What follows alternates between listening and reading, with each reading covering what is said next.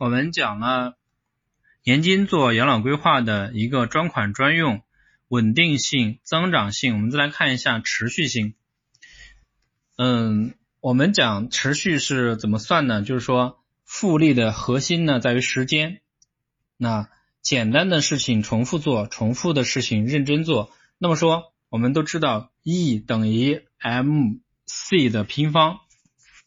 这叫能量守能量守恒定律嘛？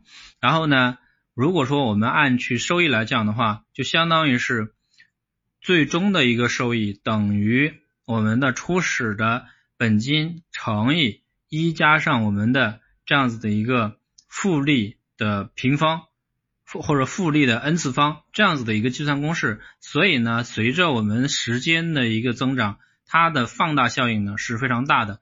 可以让我们的钱，让我们的资金更有竞争力，所以呢，它的持续性呢也是非常好的，而且呢是终身锁利的，终身锁利的，活多久领多久，终身锁利的，所以这样子的话，就是伴随着我们的一个生命周期，它可以获得与生命等长的现金流。那人生最悲哀的是人活着钱没了，长寿呢正在成为人们最大的一个财务风险。现金流来讲的话，就是。我们需要这样的一个现金流，保证我们活多久领多久，而且呢，它是稳定的、持续稳定的现金流。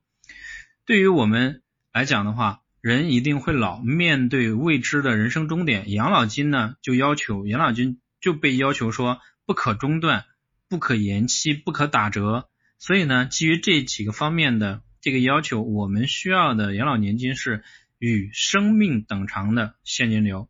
所以呢，这个是我们用年金做养老规划的一个思路，提供给大家做参考。